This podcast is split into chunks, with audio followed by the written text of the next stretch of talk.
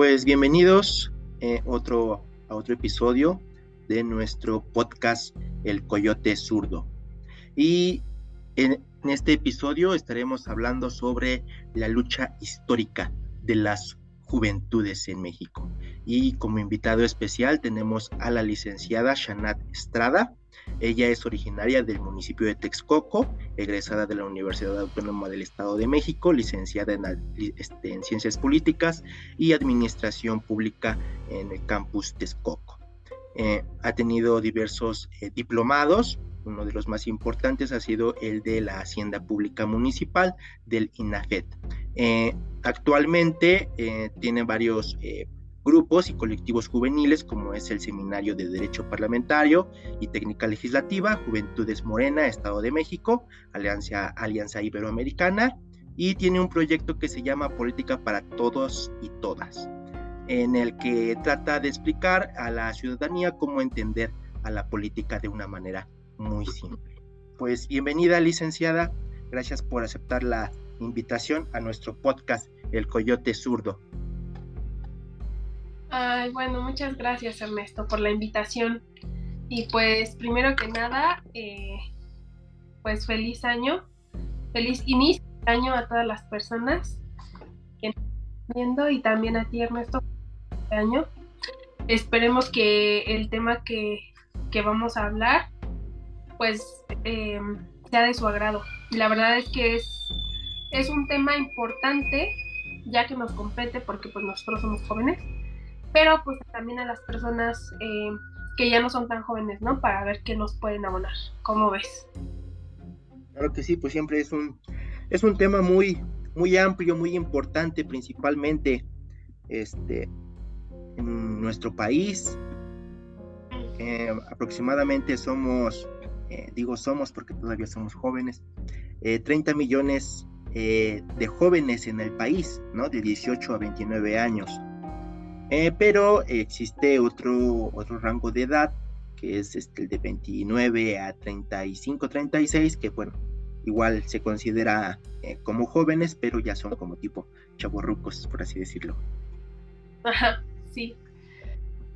Pues muchas gracias, licenciada. Igualmente, feliz Navidad, feliz Año Nuevo. Que todos sus deseos se cumplan, sus propósitos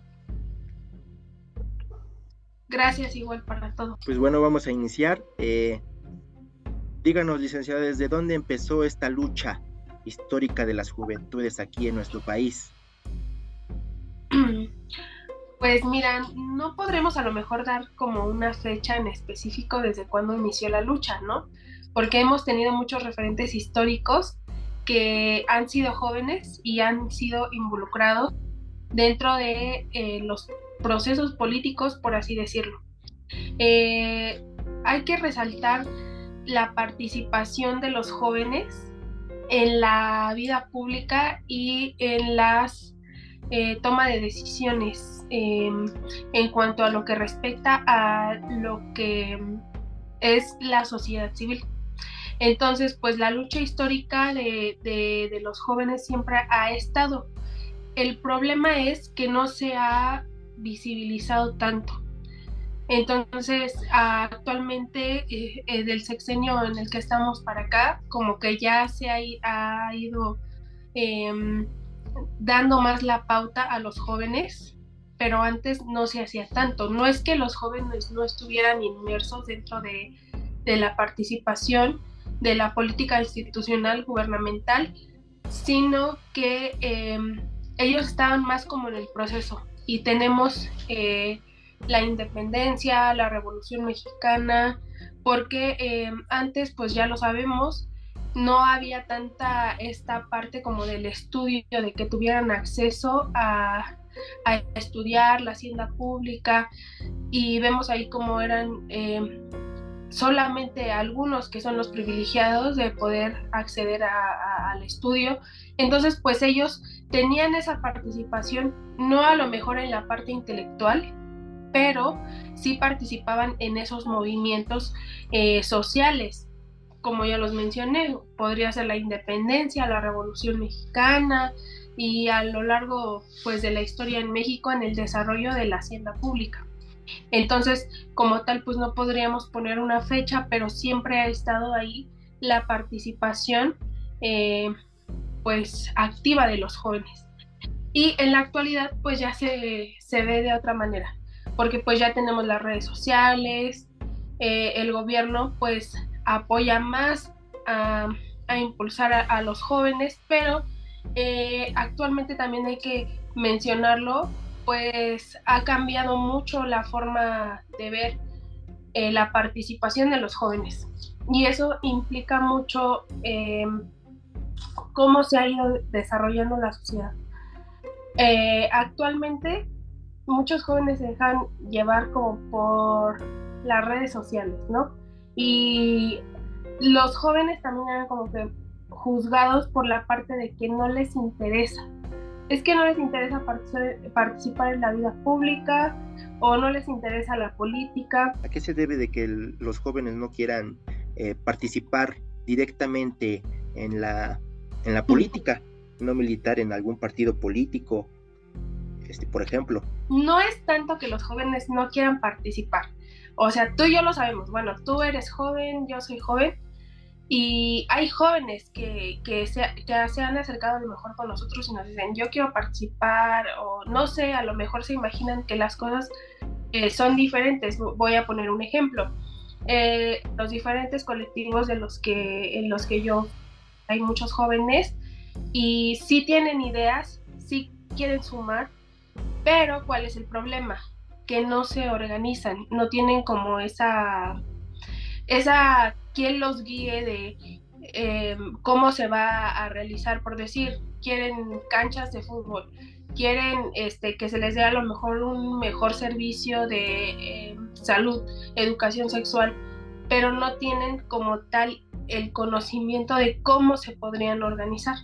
Entonces ahí es ideal que se, que se fusionara y que se interactuara más con las personas que ya están en cargos públicos para ver cómo se puede guiar a ese tipo de jóvenes es eso más que nada, que no existe como la organización. No es que sean apáticos eh, en la vida política, sino que no hay cómo se organicen, ¿sí me entiendes?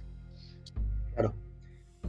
uno, yo creo que uno de los principales referentes de la, de la lucha histórica de las juventudes en México, como usted bien mencionaba, eh, han participado en diferentes eh, episodios de la historia de México, la independencia, la revolución, el porfiriato principalmente, pero eh, yo creo que el más relevante ha sido el movimiento estudiantil del 68.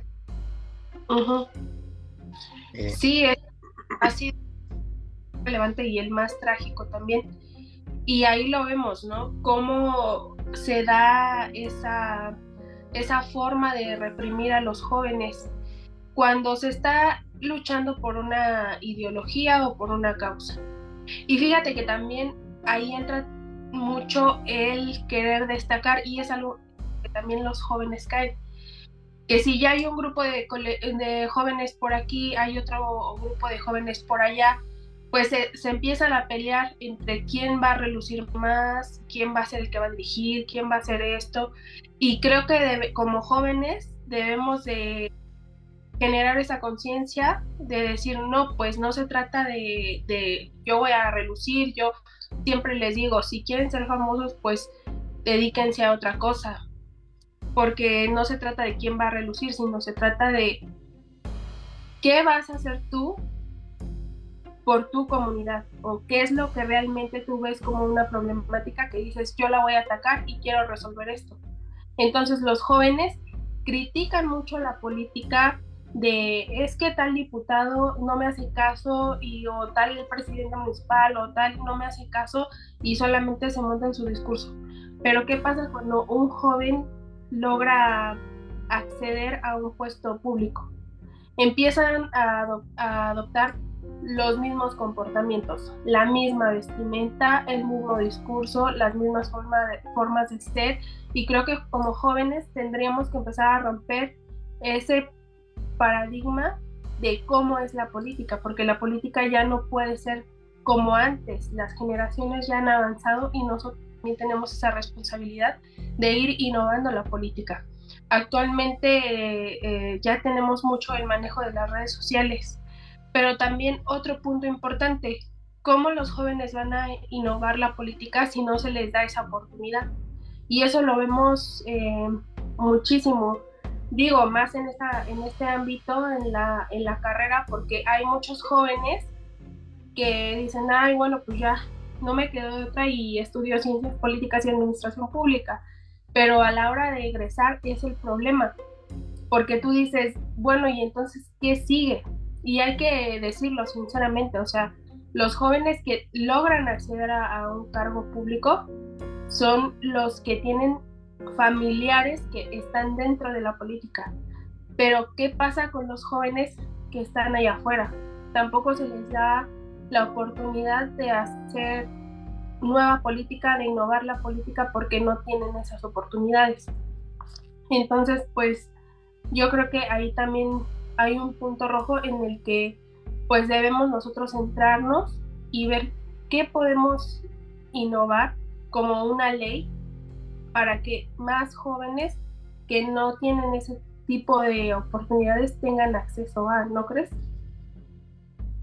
Claro, qué bueno que tocamos el tema de las redes sociales.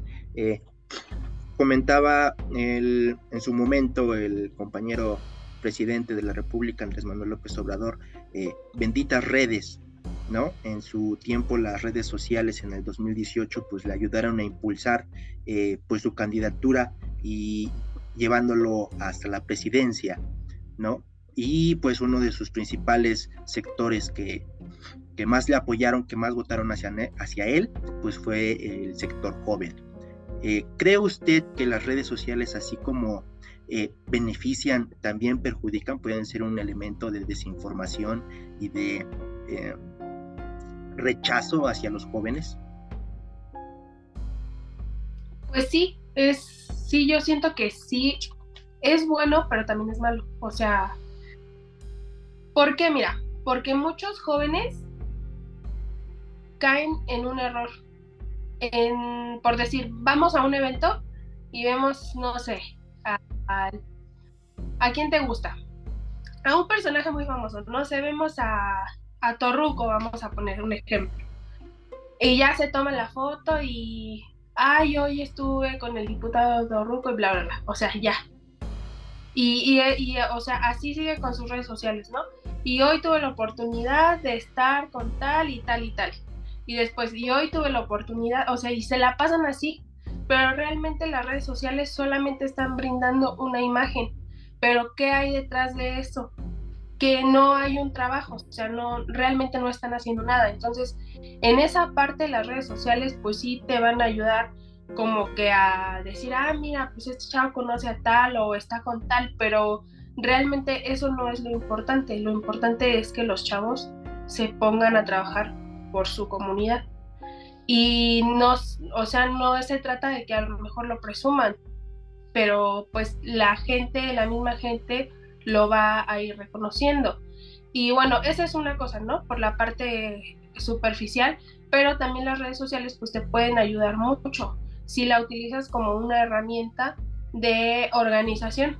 Vamos a suponer que tú creas como un WhatsApp o un Facebook vecinal, no lo sé, y ahí mismo puedes ir creando censos de qué es lo que está pasando en la comunidad, cómo lo puedes ayudar, o sea, muchas cosas. Es como, si lo quieres ver como una opinión pública, pues algo mediático está bien, pero pues también va a estar mal, ¿no? Porque pues estás poniendo cosas que no son verdad, pero también lo puedes ayudar como una técnica la cual te puede ayudar a tener esta organización.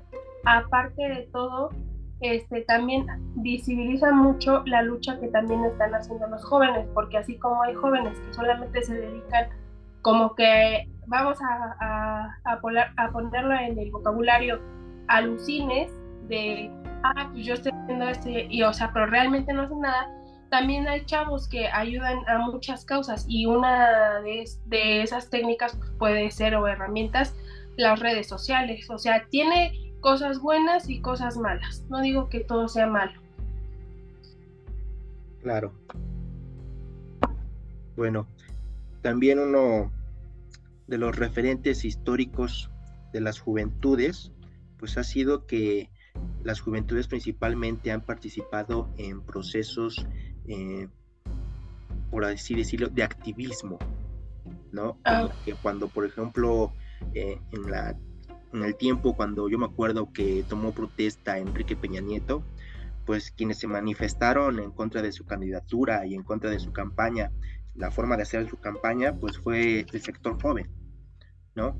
Eh, si nos vamos más atrás y sin, bueno, eh, no tocando a, eh, algunos mexicanos, sino también extranjeros, pues quienes hicieron la revolución cubana, pues fueron prácticamente jóvenes, ¿no? Fidel Castro, Ernesto El Che Guevara, pues cuando hicieron la revolución tenían apenas 28, 29, 32 años máximo.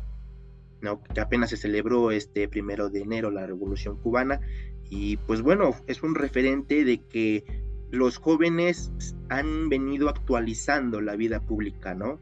Eh, no, tan, no tan solo en México, sino en, en el mundo.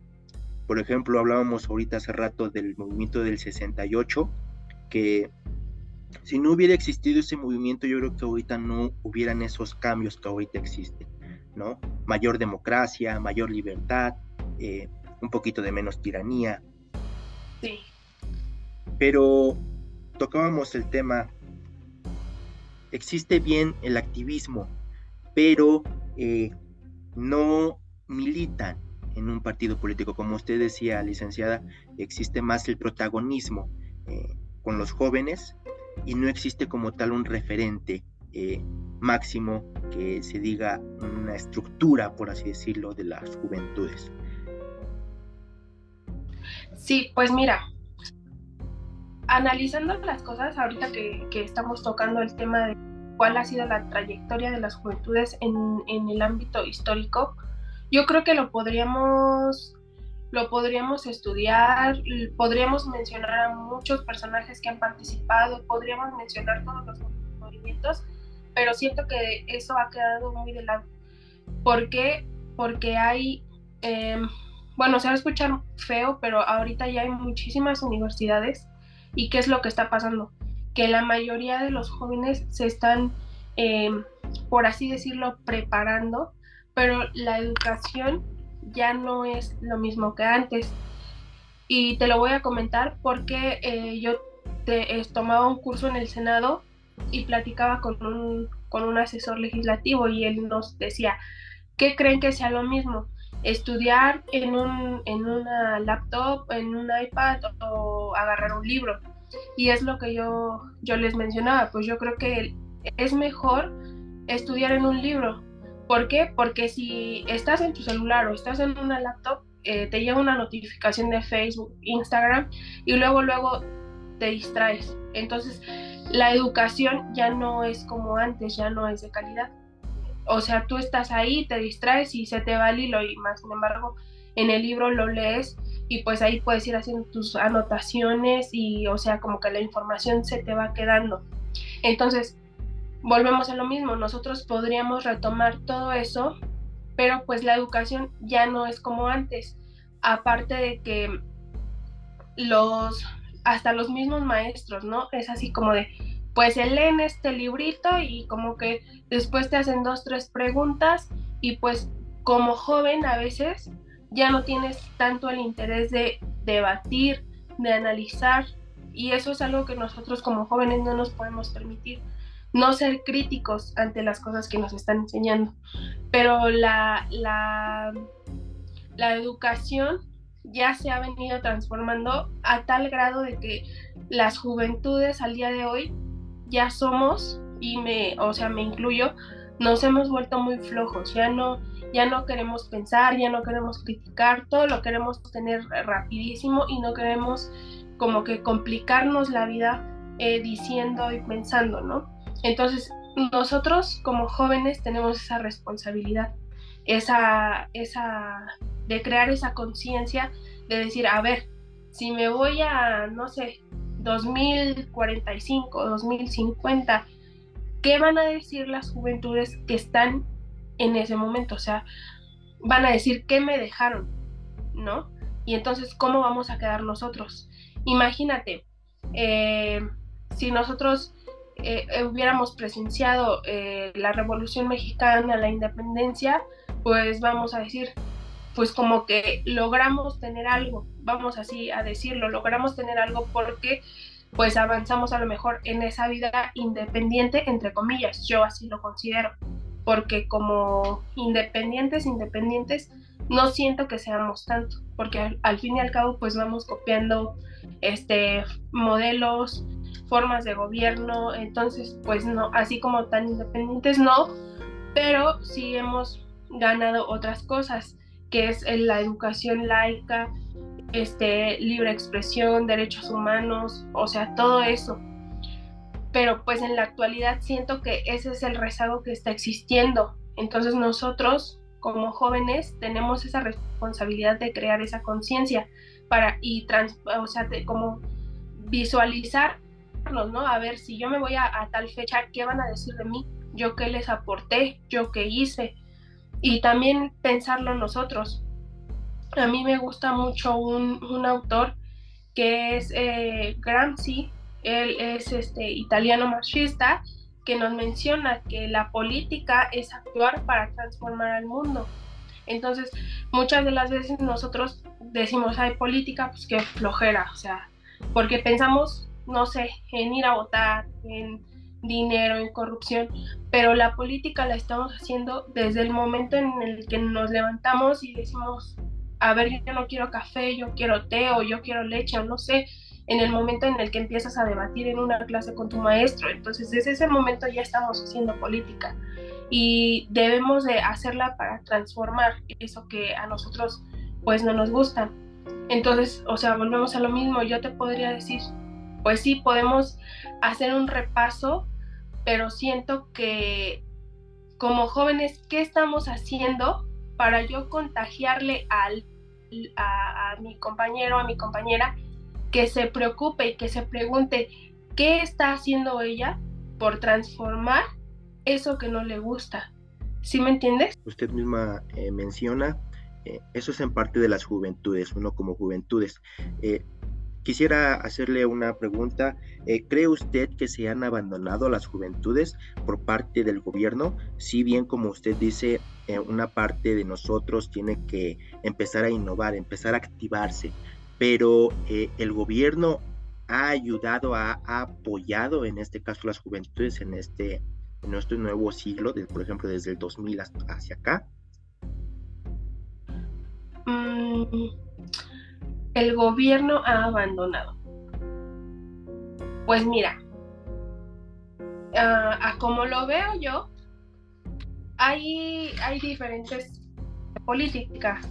Es la política empresarial, la política estudiantil, la gubernamental, la gremial. Entonces yo siento que en el ámbito de la política estudiantil, el gobierno no ha abandonado.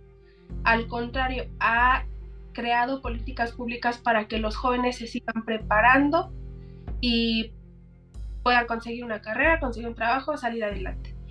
Pero eso es muy diferente a tomar en cuenta a las juventudes, a participar en puestos de, elección popular y en la, en la vida política.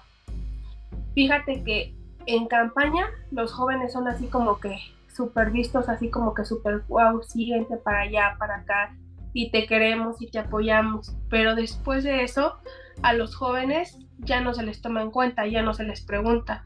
Y te lo puedo, te puedo poner un ejemplo porque en, yo participé en pasadas elecciones, hubo muchos jóvenes y después ya muchos estaban molestos porque decían, bueno, ¿y entonces dónde quedó mi trabajo? Entonces volvemos a lo mismo, no se les da la oportunidad de decir, yo puedo hacer esto, yo puedo hacer aquello. Y nosotros, o sea, bueno, tú y yo, o sea, tú, tú eres politólogo y yo, tú te conozco, tú no vienes de una, de una familia política, menos yo, yo no tengo familiares en la política y la verdad es que nos ha costado mucho trabajo. Entonces, a veces hay jóvenes que, que necesitan tocar puertas y hay jóvenes que no quieren estar ahí, pero eh, por el simple hecho de tener un conocido, pues ya están ahí y dicen, bueno, pues gano bien y aquí me quedo. Entonces yo siento que, pues en ese sentido, los jóvenes hemos dejado de lado eh, crear leyes o crear un documento que nos dé la oportunidad, que nos brinde la oportunidad de poder demostrar el trabajo que se puede hacer. Porque hay veces que quienes tienen la oportunidad no lo hacen y quienes podrían hacer algo, pues están ahí como que tocando puertas, pero de aquí en lo que llegas, o sea, ya se te fue el tren, ¿sí me entiendes? Porque también eh, la juventud, tú lo mencionaste en un principio, es de, de, una edad, es de, de 18 a 29 años. Entonces, imagínate, o sea, tú empiezas, vamos a suponer, a los 20 y te recorres una vida este, trabajando por las juventudes, cuando ya tienes 29 años, pues ya no te toman en cuenta. Entonces, yo siento que en el, en el, en el ámbito estudiantil, pues sí se les ha dado como más oportunidad a los jóvenes, pero para la participación eh, de obtener un cargo, siento que aún sigue muy, muy cerrado. Y eso debería de cambiar, porque de verdad yo conozco a muchos jóvenes que tienen muchas ideas, pero no, no las pueden hacer valer o no las pueden implementar porque tú vas, presentas un proyecto y no te toman en cuenta. Entonces, en ese sentido, siento que debe de abrirse un poco más esa brecha. ¿Qué propuestas eh, daría, licenciada, eh, hacia las juventudes para que existiera esta nueva eh, revolución hacia las juventudes?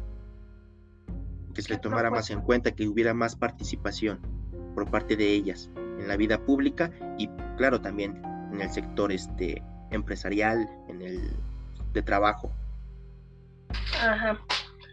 ¿Qué propuestas daría yo para cómo es que caso no te, te cortó? Eh, ¿Qué propuestas daría usted eh, hacia las juventudes para que existiera esta revolución, esta renovación que usted menciona? Ok, ¿qué propuestas daría yo? Pues yo les plantearía la pregunta de ¿qué estás haciendo tú para tener un impacto en la sociedad y que hagan una reflexión súper exhaustiva y así bien cañona de decir, a ver, este, si yo me voy al año 2040, ¿qué les voy a dejar yo a, las juventudes que van a estar en ese momento, ¿no? ¿O qué aportación voy a tener yo? Porque, mira, hace tiempo el año pasado metí una iniciativa en el SECTE y es que es un, es un rollo porque todo viene desde la educación, todo viene desde la educación desde mi punto de vista porque ahora ya como que somos una somos sociedades más frágiles, ya todo lo queremos rápido y no nos pueden como que decir mi alma porque ya estamos llorando y eso yo sí sí lo acepto, ¿eh? De verdad sí lo acepto y creo que eh, nos hemos colgado mucho de eso para hacernos o victimizarnos, para hacernos las víctimas. Entonces yo creo que todo viene de la educación. Tendríamos que hacer una introspección de decir qué estoy haciendo bien y qué estoy haciendo mal. Porque hay chavos que tienen 40, bueno, ya no, son chavos, pero yo los podría considerar como chavos porque no tienen hijos y no están casados y están viviendo con sus papás, ¿sí me entiendes? Y no, pues sus papás todavía los mantienen, entonces por eso tengo yo así como que en mi cabeza de, pues son chavos, porque no se han salido de su casa. Y dime tú, o sea, ¿qué le vas a dejar a las demás generaciones? O sea, ¿qué ejemplo les estás poniendo? O tú como persona, ¿qué sientes que estás abonando? Entonces es ahí, yo siento que en la educación en donde tú tienes que decir, a ver, mm, ya no voy a estar tanto en las redes sociales, hay que ver qué voy a leer, que me va a dejar algo, con quién me voy a juntar, que de mi grupo de amigos que me está dejando algo o que me está haciendo hacer algo, porque actualmente ya solamente son fiestas, este, vamos a tomar, este, lo veo en el Facebook, vamos a comprar algo que no podemos comprar, este, pues somos chavos, licenciada. que no, que no tenemos más baratos y, o sea, digo, pues también las cosas no llegan como de gratis, ¿no?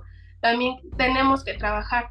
A veces, este, a mí me critican porque dicen, ay, es que tú eres bien amargada o no, muy abuela. Pero no es eso, no es eso. Simplemente que yo, o sea, me preocupo mucho porque digo, imagínate, ¿qué le vamos a dejar a, los chavos de antes?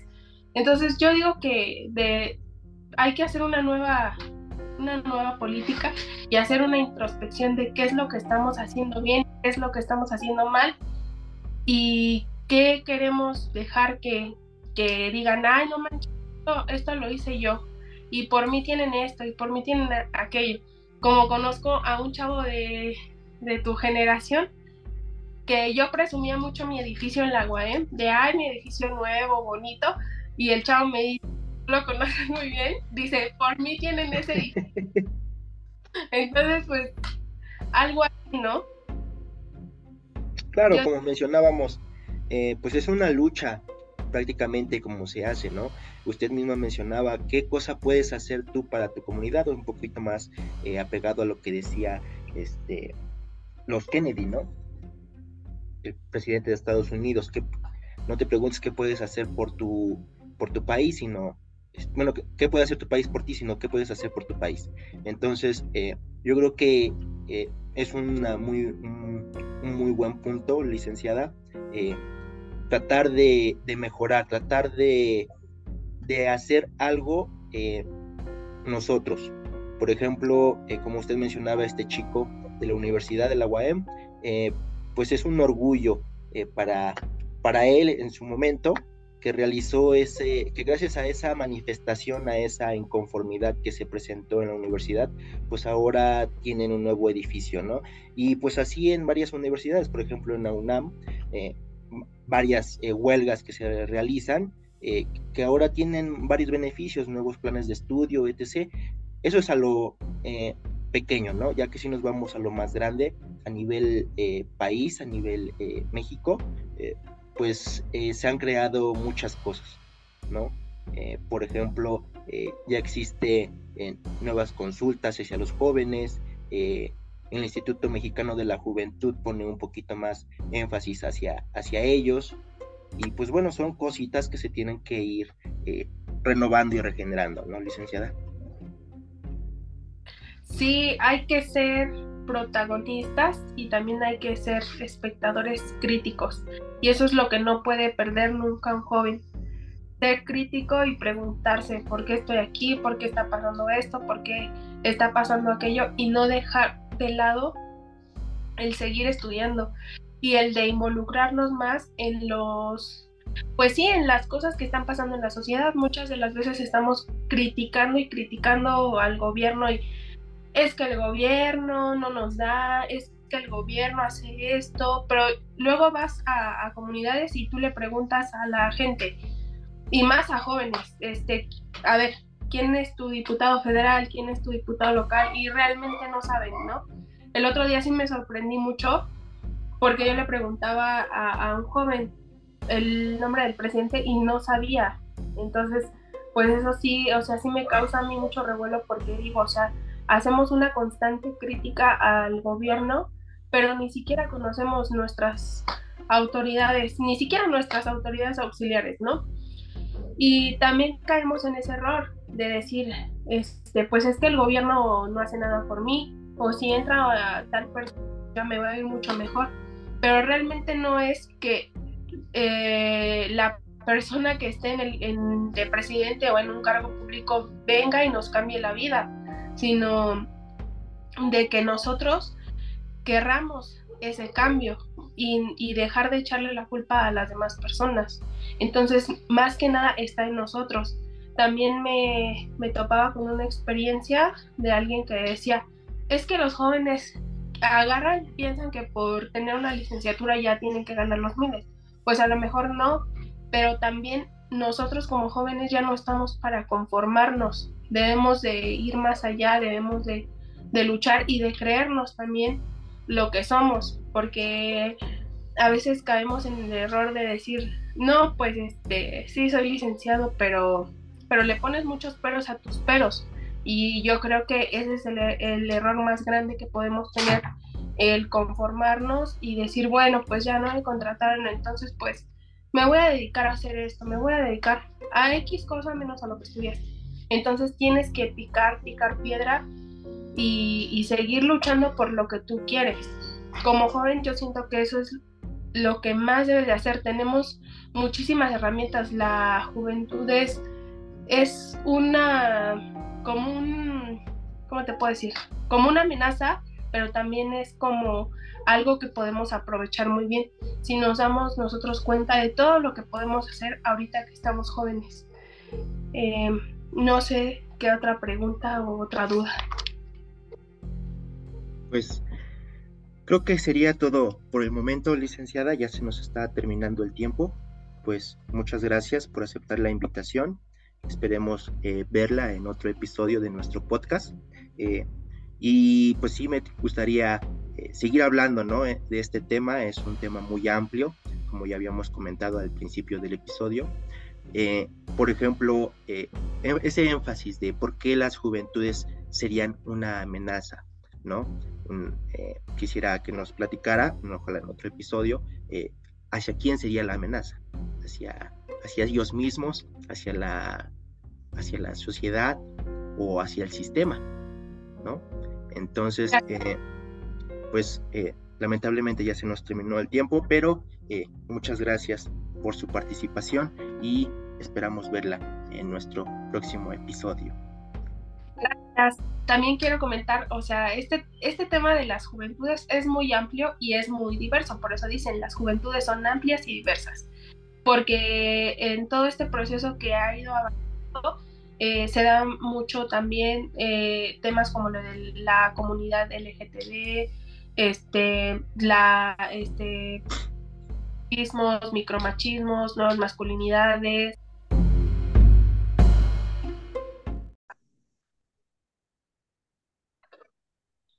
Eh, sí, disculpe, licenciada, nos estaba hablando de... Es un tema muy, muy amplio el de las juventudes. Sí, son temas, eh, bueno, en las juventudes ha derivado muchos temas diversos, que es como por decirlo de la LGTB o las nuevas masculinidades. Y entonces, pues de eso ya podemos ir hablando en, en otro capítulo. Me gustaría hablar más de ese tema. Pero pues te, agradezco mucho, Ernesto, por el, por el espacio y qué bueno que estés generando este tipo de, contenido para que se dé a conocer todo, toda esa información que le compete a la juventud y también que las personas que ya no son tan jóvenes pues se vayan empapando de estos temas para que estén un poquito más en contexto y puedan comprender un poco mejor a, a todas esas juventudes, ¿no? Muchas gracias por la invitación. No, pues gracias a usted, licenciada, por aceptar la invitación. Como ya habíamos dicho al principio del capítulo, pues tiene una, una larga trayectoria en este tema usted. Eh, pues obviamente, claro que aceptaríamos eh, su propuesta de un, segundo episodio hablando de las masculinidades de las juventudes. Eh, como usted misma dijo, es un tema amplísimo, ¿no? hablar de nosotros, los jóvenes, pues siempre es un, un tema muy largo y muy, muy, este, muy dinámico también, también puede ser este, dinámico eh, por todo lo que conlleva. Y pues bueno, pues muchas gracias licenciada, eh, más que decirle nuevamente feliz año, que eh, se cumplan todos sus propósitos y feliz Navidad. ¿Vale? Y pues muchas gracias a todos nuestros escuchan, este, radio escuchas de nuestro podcast Coyote Zurdo y nos vemos en nuestro próximo capítulo, probablemente hablando de las masculinidades de las juventudes.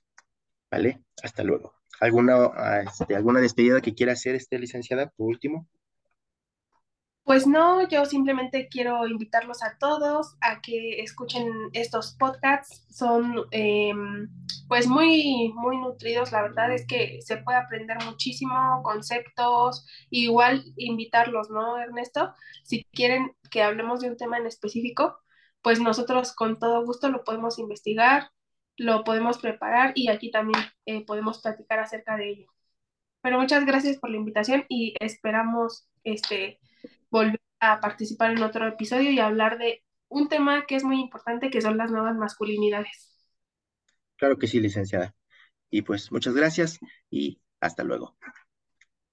Bye.